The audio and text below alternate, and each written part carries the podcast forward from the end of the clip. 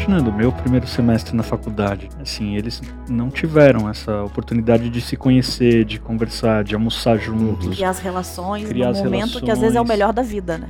Na verdade, assim, a gente precisa pensar qual é o nível cognitivo que você quer atingir, né? Uhum. Vai ficar no nível mais conceitual, mais básico, né? Muitos objetos educacionais do assíncrono funcionam. Tinha muito software assim que tava melhorando ao longo do processo e assim, ah, ainda não tá perfeito, mas acho que na próxima pandemia vai vai tá ótimo. Exato. Olá, seja muito bem-vindo ao DeaCast. Meu nome é Juliana e eu tô aqui hoje no nosso episódio para falar das transformações do ensino e aprendizagem durante e esse pós-pandemia que a gente está vivendo.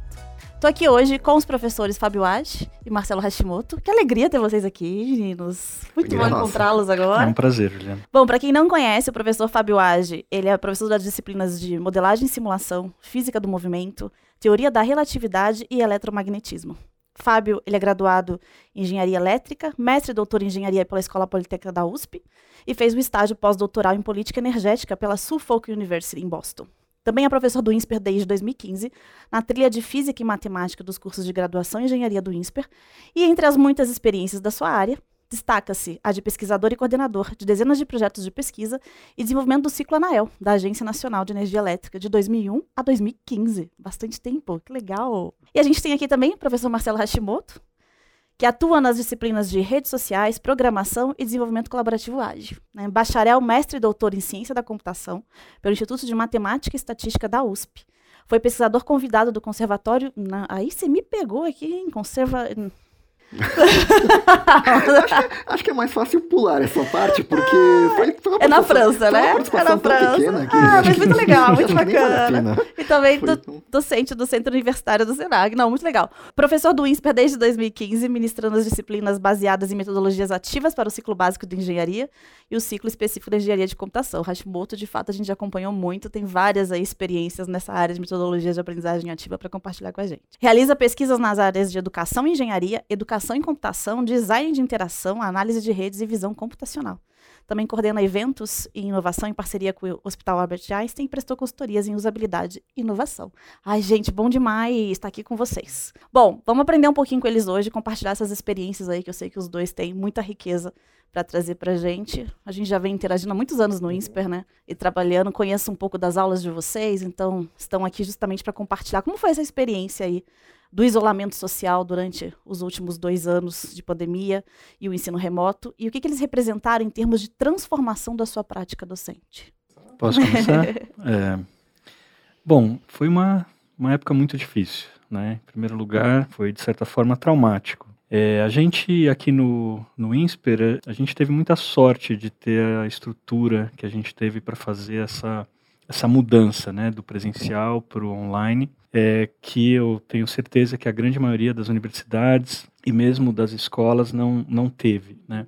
Mas, assim, é, foi bastante difícil, né? E, e a gente é, sentiu uma, uma dificuldade crescente, né? Porque a gente teve alguns momentos de, de idas e vindas, né? Então, é, quando a gente voltava um pouquinho para o presencial, a gente depois tinha que voltar para o remoto e a gente percebia que cada volta para o remoto era mais difícil, né?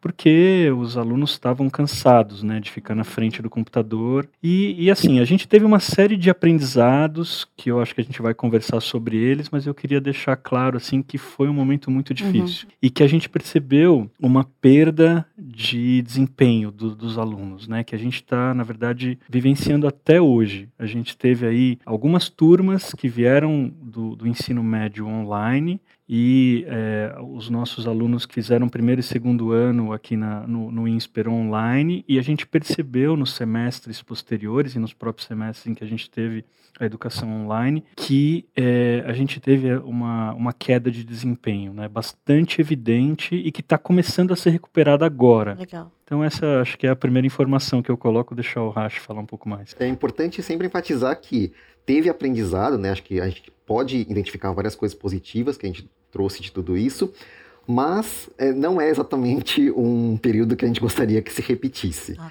É porque, é, certamente, quando você ouve é, coisas do tipo, ah, a gente conseguiu fazer as coisas de um jeito em que não, não fez diferença, certamente eu não vou dizer isso, Uhum. não vou falar alguma coisa nessa linha, porque é, por mais que a gente tenha feito muito esforço de se adaptar, por, é, por mais que a gente tenha trazido muita coisa que a gente vai continuar usando, é, não dá para dizer que é a mesma coisa e não dá para dizer que a gente conseguiu é, emular completamente o ambiente presencial, porque houve muita perda, como o Raj falou.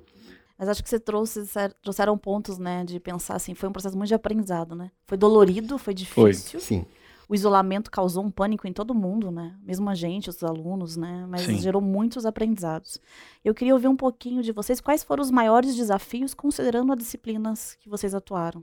Então, eu tenho uma, uma disciplina no primeiro semestre que, como você colocou no início, é modelagem e simulação. Né? É, então, essa disciplina ela tem como objetivo de aprendizagem a compreensão do ciclo de modelagem na engenharia, que é mais ou menos aprender o método científico, como ele funciona. Né? Então, assim, como as ferramentas que a gente tinha, elas permitiam que os alunos trabalhassem em grupos, e é mais ou menos a estratégia que a gente faz presencialmente, então essa disciplina, incrivelmente, ela se adaptou melhor, né?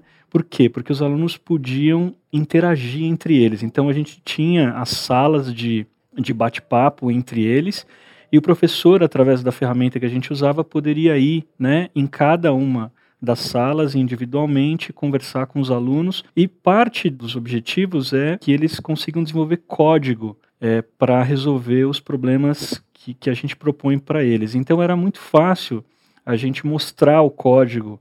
Então a gente compartilhava a tela, eles compartilhavam a tela. Então a gente conseguia, né, de certa forma, emular, como o próprio Raj estava dizendo, um pouco melhor o, o, ambiente físico. É claro que a gente perde um monte de uhum. coisas, né? É, que assim, quando uma coisa que a gente nunca conseguiu fazer é aquela coisa que acontece na sala de aula, né? Você tem alguns grupos que estão te perguntando alguma coisa, você começa a explicar, alguns outros grupos percebem que eles têm a mesma dúvida uhum. e eles todos vêm fisicamente em cima de você e você vai para a lousa no momento ali e faz uma explicação. Então isso a gente não conseguiu fazer. Mas essa disciplina de modelagem e simulação, ela não teve assim um, um efeito negativo muito forte. A gente percebeu que a gente conseguiu né, com o que a gente tinha, né, caminhar bem com ela. Agora, física, eletromagnetismo, a gente percebeu assim como o objetivo de aprendizagem é conteúdo, a gente notou uma dificuldade muito maior. Por quê? Porque os alunos eles não abrem as câmeras, eles ficam todo, todos com as câmeras fechadas, Sim. eles não compartilham tela.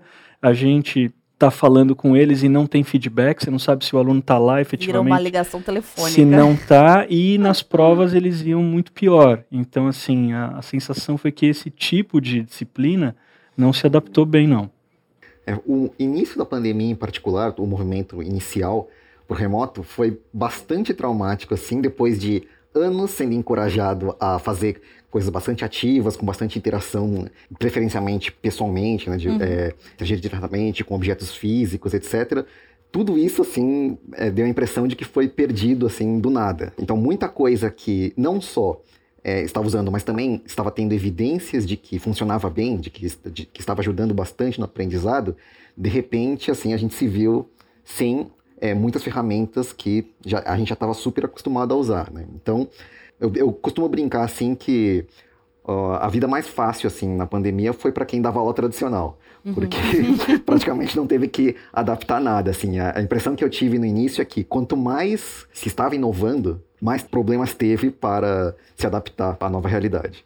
Legal. É legal você trazer isso, né? Até uma pergunta que a gente tem aqui como curiosidade, né? Vocês, nesses desafios todos, devem ter tido algumas estratégias que vocês pensaram para vencer, desde o aluno que fecha a câmera até essa questão que você trouxe das inovações, como é que a gente faz isso. Teve algo que deu muito errado? Que vocês fizeram assim não funcionou? Eu costumava ter bastante problema, né? Até acabei reduzindo bastante o número de dinâmicas desse tipo, inclusive, mas eu costumava ter bastante problema. Qualquer dinâmica de ter que mover todos os alunos para algum ambiente virtual e depois mover de volta para é, o ambiente em que estava antes, porque todo o processo de é, pedir para ir para ir, aí depois pedir para voltar, e depois o eu ficava tendo que escolher entre ou algum sistema mais agressivo, assim, de que de repente estava todo mundo de volta e aí o pessoal é, interrompia a frase no meio, esse tipo de coisa, ou tentar dar um aviso na esperança que todo mundo ia ler, que era para voltar, e aí metade não lia e eu tinha que é, buscar alguma outra maneira. Essa, é, o tempo que eu perdia um pouco com essas mudanças de ambientes, eu acho que é, foi uma das coisas assim que eu mais acabei desistindo, que me fez é, alguma coisa específica que eu mais acabei desistindo o, comparado com as outras, assim, que sempre tentei adaptar de alguma forma. Mas isso eu não, realmente não consegui ter muito sucesso. Racha, ouvindo você contar um pouco da experiência, a cabeça vai voltando, né, na memória. E aí eu lembro que em 2020 a gente parou uma semana antes, né? Uhum. Então a escola deu uma pausa para a gente uhum. se preparar e migrar. E eu lembro que a gente ali como DEA estava olhando que tecnologias a gente usa. E é muito interessante você falar essa dificuldade da divisão em grupo, né? Você também trouxe, né, de dividir os alunos em salas. Aí eu fico lembrando como que eram os fornecedores, né? Eu vou citar aqui, desde a Microsoft Teams ao Zoom. Né? Não existia breakout rooms, né? Não tinha equipe uhum. direito. Então eles também foram na velocidade da luz se desenvolvendo, né? Outros aplicativos que vocês usaram muito, que eu lembro, Mural, Miro. Uhum. Eu cheguei a entrar em contato com eles. Não, a gente não vende para as escolas. Eu, como assim, né?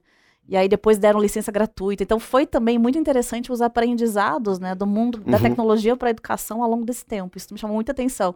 E aí eu imagino você sofrendo isso tudo e eles deviam estar com times espalhados pelo mundo inteiro, pegando esse uhum. sofrimento e desenvolvendo, né? Vendo ali as histórias de usuário, né? Para poder desenvolver e aprimorando. Um colega meu até brincou, assim, que tinha muito software, assim, que estava melhorando ao longo do processo. E assim, ah, ainda não está perfeito, mas acho que na próxima pandemia vai, vai tá ótimo. É, exato. Boa. Então foi muito interessante essa revolução, assim. É. Mas uma coisa, Ju, que você falou, o que deu muito errado para mim é, uma coisa que a gente tentou fazer logo no, no início é, é, pensar da seguinte forma, né? Como a gente tinha um conteúdo para passar online, a gente achou no primeiro momento melhor gravar um vídeo daquele conteúdo e os alunos, de forma ali síncrona, é, eles iriam assistir aquele vídeo durante a aula e a gente ficaria ali para tirar dúvidas e resolver depois os exercícios. E isso deu muito errado, porque os alunos, quando a gente abre a aula, eles querem que a gente interaja com eles como acontece no ambiente físico. Então, eles já fizeram, já reclamaram, né, de que não estava funcionando e tal. E a gente acabou depois passando o vídeo para um vídeo prévio. Então, eles tinham que assistir antes de entrar na aula, porque na aula eles não suportavam essa questão de você estar tá lá esperando que eles assistissem o mesmo conteúdo que você faria, só que é, é mais rápido, porque já tem as animações no momento correto. Então, a gente economizaria tempo, digamos, fazendo isso. Mas, do ponto de vista ali da percepção dos alunos, eles queriam, na verdade, interagir com o professor num ambiente real, né? E não com um vídeo. Você trouxe uma curiosidade, assim. É, e eles, de fato, se engajavam em deixar esses vídeos pro assíncrono?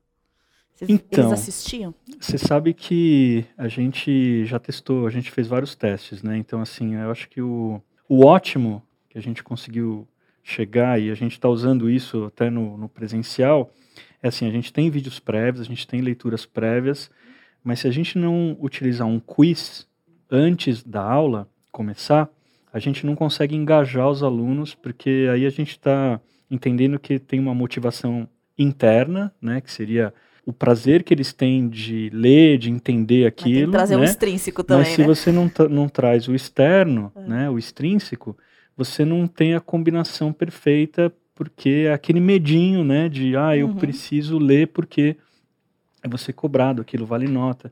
Então a gente fez esse mix. E aí com esse mix a coisa funciona melhor. Eles Legal. leem, eles assistem antes da aula. Legal. Você teve uma experiência, porque você trabalha também, né, Hashimoto, com vídeo aula há muito tempo, né? Uhum.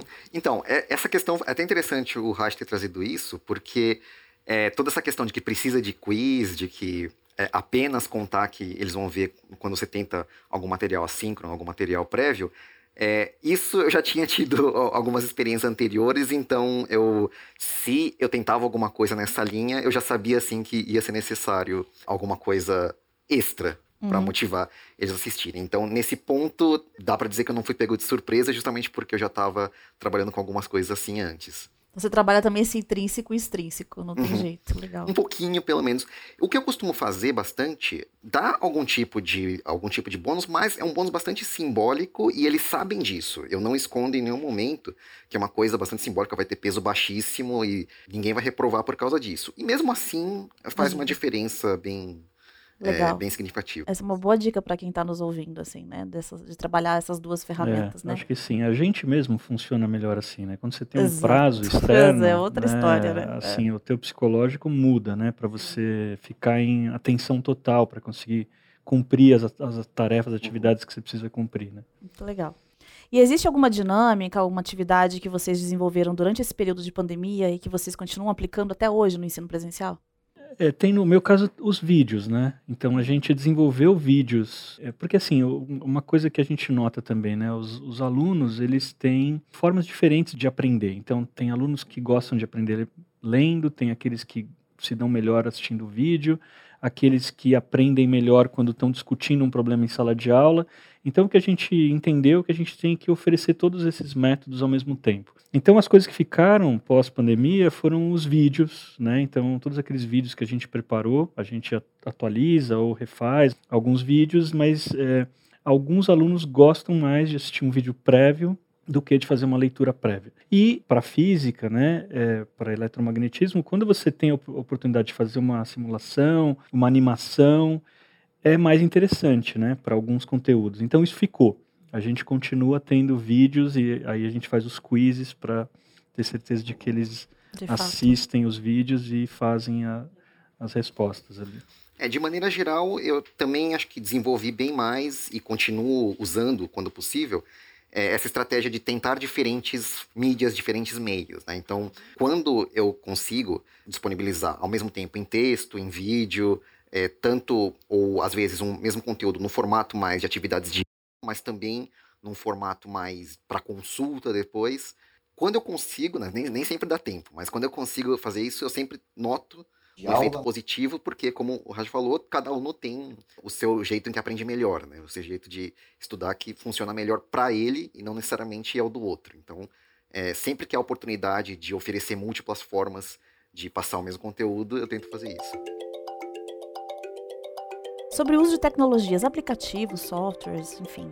Tem alguma ferramenta que vocês descobriram durante a pandemia e estão utilizando hoje ainda? E até poderiam falar, avisar, né, que o pessoal que está nos ouvindo, olha, usem, que isso é bem legal. Dá para aplicar isso em sala de aula presencial? Ou não? Mantém como conteúdo assim? Tem alguma ferramenta, assim, que vocês tenham descoberto que possa ser interessante? Estou pensando.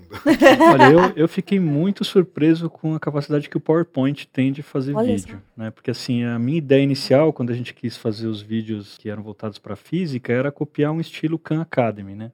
E eu percebi que no PowerPoint você conseguia preparar toda a, a lousa, digamos assim, né, a, a tela, e você ia, na verdade, narrando e usando as animações como se fosse você escrevendo, né, à mão. E ele permite que você faça toda essa, essa edição do, do vídeo ele tem, tem ótimas ferramentas de, de animação. E eu testei outras ferramentas antes de ver o que o PowerPoint podia fazer. Fiquei muito surpreso, que, que é uma legal. ferramenta que todo mundo tem, né? Há anos, né? Há anos. E ele tem as versões novas aí. Acho que a gente está com a 365, que ela está uhum. sempre uhum. atualizada, né? É, ele tem muitas, é, muitas ferramentas para preparar uma aula dessa. Então, eu achei, fiquei muito Interessante surpreso. Interessante que sempre existiram, né? E a gente nem lembra. Isso que é o mais maluco, né? É legal que é uma coisa que você mesmo, professor, consegue fazer, desenvolver, ganhar tempo, agilidade. Exatamente. É, o que eu fiz foi comprar um, um microfone profissional é, e coloquei no computador, porque uhum. para ficar melhor com a qualidade de narração, mas a tela, o, as animações que o PowerPoint tem, né, são muito boas. O, durante todo, todo esse período remoto, acabei aproveitando para pedir mais coisas em, em meios que não fossem necessariamente escritos, né, e dar feedback em outros meios também. Então, é, por exemplo, às vezes eu, eu pedi entrega que os alunos próprios gra gravavam uma call com apresentação, ou, e eu, para dar feedback, eu fazia, eu fazia meio que um react vídeo desse, disso que eles entregaram.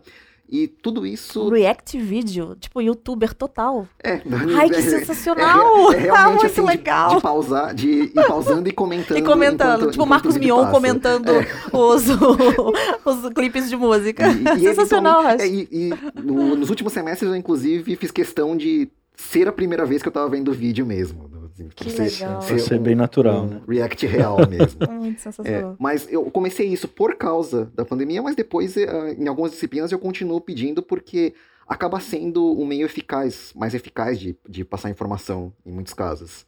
E Racha, seu estúdio na sua sala ainda existe?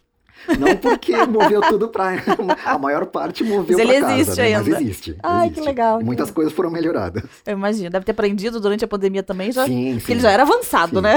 Porque eu pra nossa realidade eu sabia bastante, mas era para sim, mais coisas síncronas, né? Então, É. quando tem coisas específicas para transmissão em tempo real, assim, aí um monte de coisas novas. Ai, muito legal, muito legal. E se vocês pudessem definir, assim, teria um maior case de sucesso de vocês desse período? Olha, qual foi o grande aprendizado? Qual foi o grande case? Ou alguma experiência com uma turma? Algum momento que foi inesquecível, assim?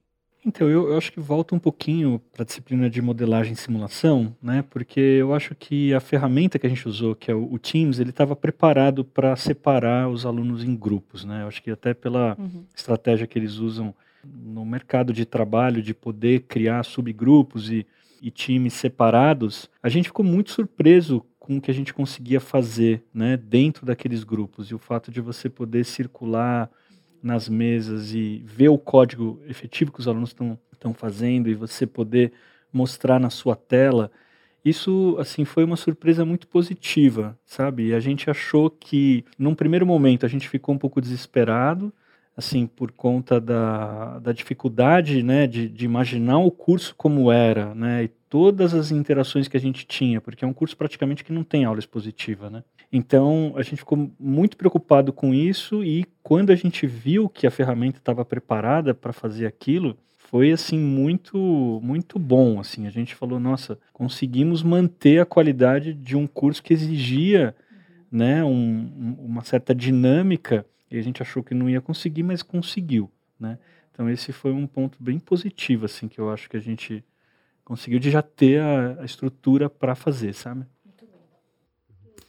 Eu acho que acho que o que eu mais acho que consigo destacar assim como algo que deu super certo foi a maneira como eu transferi alguns handouts, né, por exemplo, da disciplina de desafios de programação, transferi os handouts que antes eram físicos, né, era mais era mais no esquema de folhinhas e transferi para versões digitais.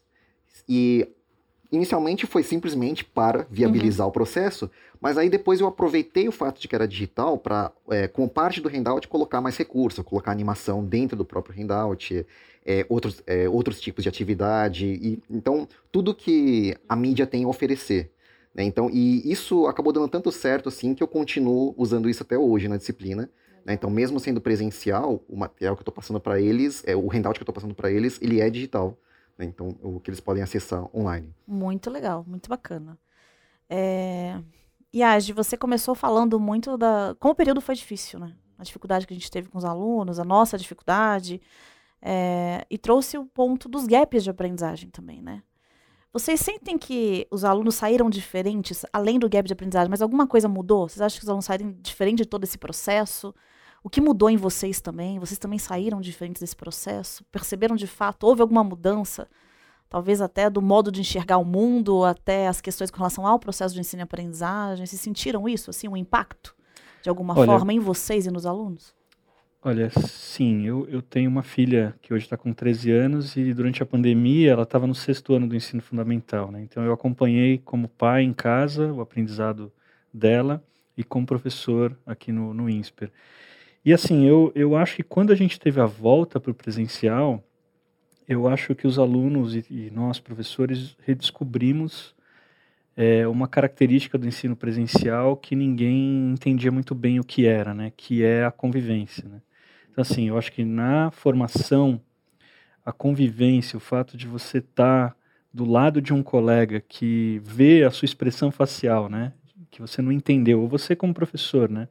Você vê pela linguagem corporal, pela expressão que o aluno que não entendeu, então você tem condições, né, de atuar e os alunos conversando entre eles, né? Eles aprendem muito conversando entre eles, algo que você não tem no, no ambiente virtual ou é mais difícil de construir, né?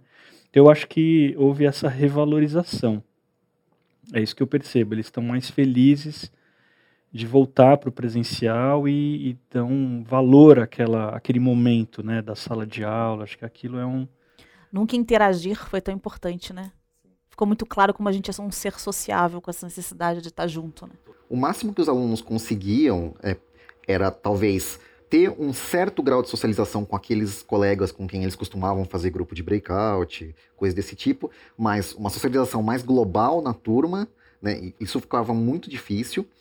E mesmo nos grupinhos que se formavam, nos grupos de trabalho, é, não havia nenhum tipo de. praticamente não havia nenhum tipo de socialização pós ou pré-aula, né? Uhum. Então, no fundo, em muitos casos, a gente tinha pessoas que realmente não se conheciam. Não se conheciam, assim. Do ponto de vista acadêmico, podia até saber ou, limitações ou pontos fortes de, de, de um ou outro, mas em termos de vida pessoal, era só a conversa que rolava em sala de aula, né? E uhum. isso fazia bastante diferença, assim, de um ponto de vista de motivação mesmo e porque esse tipo de, esse tipo de coisa acaba fazendo diferença no próprio aprendizado. Né? Total, né?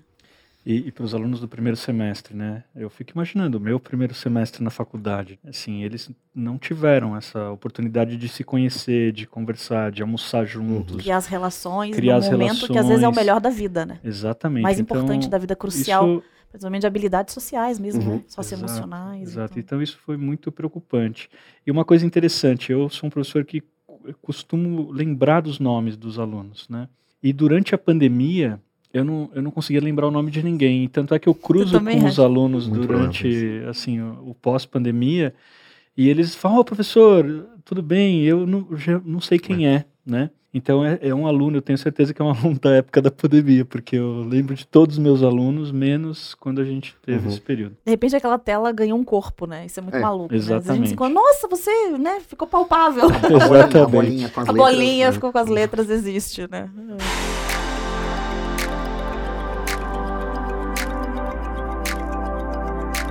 Tem algum recado que vocês gostariam de deixar para os professores da escola? A gente tem muito professor ingressante, professores de outros programas, professores estão interessados em se desenvolver mais em ensino e aprendizagem, em aplicar tecnologia em sala de aula. Algum recado, uma dica que vocês poderiam deixar aqui para o nosso ouvinte?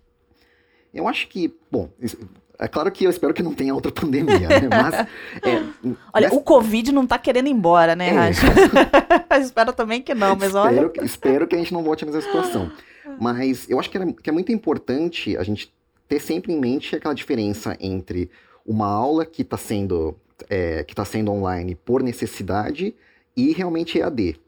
Porque acaba sendo muito fácil, acaba sendo uma zona de conforto para muita gente entrar no modo EAD, é, achar que, por exemplo, todo o material pode ser colocado vídeos prévios e trabalhar de maneira totalmente, totalmente assíncrona, mas o, existem existem especificidades de uma aula realmente síncrona online né, que o EAD não cobre. Uhum. Né? Então, é, sempre foi uma coisa que me incomodou eu ver essa equivalência né, entre ah, agora a gente está dando EAD. Não, existe uma diferença entre as duas coisas e geralmente se você quiser partir da mentalidade EAD para dar um curso síncrono, você vai dar um curso bem pior do que poderia. A gente conversa muito sobre isso no DEA, né? Que na verdade, assim, a gente precisa pensar qual é o nível cognitivo que você quer atingir, né? Uhum. Vai ficar no nível mais conceitual, mais básico, né? Muitos objetos educacionais do assíncrono funcionam. Agora, tudo que a gente fala e acredita de atingir níveis cognitivos mais altos, do aluno realmente desenvolver uma habilidade, né? Ter, colocar a mão na massa, ter tempo de treinar aquela habilidade, nem sempre pelo menos não ainda, a gente vem descobrindo aí, talvez a tecnologia no passar dos anos possa nos atender melhor, né? Eu acho que é um desenvolvimento Sim. que vem surgindo.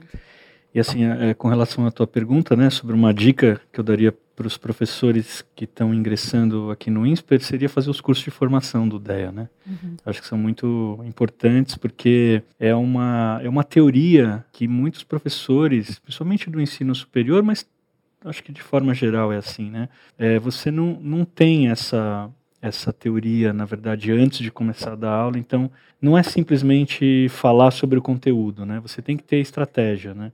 Então, eu acho que os cursos de formação são muito importantes, né? E conhecer um pouco mais também a estrutura que a escola tem, né? Porque a gente, eu, é, um pouquinho antes da gente começar a, a gravar esse podcast, eu estava comentando com o Rashi sobre um vídeo que o DEA fez para uma disciplina, né? Para chamar a atenção dos alunos, uma disciplina eletiva. E eu não, não sabia, né? Então, uhum. assim, fica a dica para os professores de que existe essa estrutura e que ela pode ser usada, assim, é, e, e, é muito profissional. Legal, que bom, fico feliz, até aproveitando também para divulgar, né?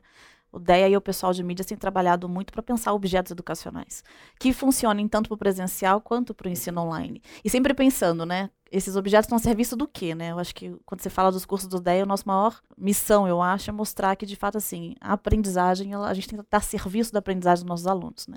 E as E- dinâmicas, metodologias ativas, os objetos educacionais, tudo que a gente faz está em prol de ajudar Uhum. o aluno no desenvolvimento de habilidades. Não, e justamente nesse ponto, aproveitando que o Raj falou da parte da teoria, né, Uhum. que, que é passada pelo DEA aqui, na parte prática também, acho que é importante encorajar os professores, os ingressantes, a assistirem a aula de outros professores que já professores. estão aqui há algum tempo, porque muitas vezes é um pouco abstrato, assim, como é que eu vou aplicar essa determinada ideia, esse determinado princípio na minha aula, e muitas vezes tem, tem algum professor com uma aula muito parecida, um conteúdo muito parecido, que já está fazendo isso há algum tempo. E às vezes assistir alguns minutos da aula desse outro professor pode ser aquela coisa que pode fazer muita diferença. Né? Para mim, pra mim fez. Total. É o nosso velho e bom PAP, né? Que pra quem não Uhum. sabe, que tá nos ouvindo, é o professor assistir a aula de professor.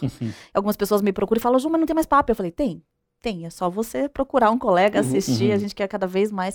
Acho que essa troca é a melhor ferramenta que você tem no desenvolvimento docente, né? Porque você está lidando com o teu par, aprendendo com ele, trocando experiência. Então, eu acho que, de fato, vale muito a pena a gente assistir as aulas uns dos outros. É, o que eu posso dizer é que nas minhas, se, se entrar, não- se alguém entrar, não vou falar nada. Vou- Fiquem precisa- à vontade. Não precisa ter nenhum processo formal. Pessoal, ó, a aula do Hashimoto, Fábio Age também, eu sei que ele é Sim, bem sim, tranquilo. Por já- favor, venham assistir. Vale a pena. Eu já assisti Exato. algumas, é muito legal. Tem experiências É um bem boas pra prazer. trocar. Gente, amei ter vocês aqui. Foi um prazer imenso. É sempre muito bom trocar com vocês. Espero vê-los em mais episódios nossos aqui pra compartilhar experiências de ensino e aprendizagem. Então, A foi uma gente que alegria. imensa. agradece, Juliana. Foi muito Legal. bom. Obrigada. Ótimo.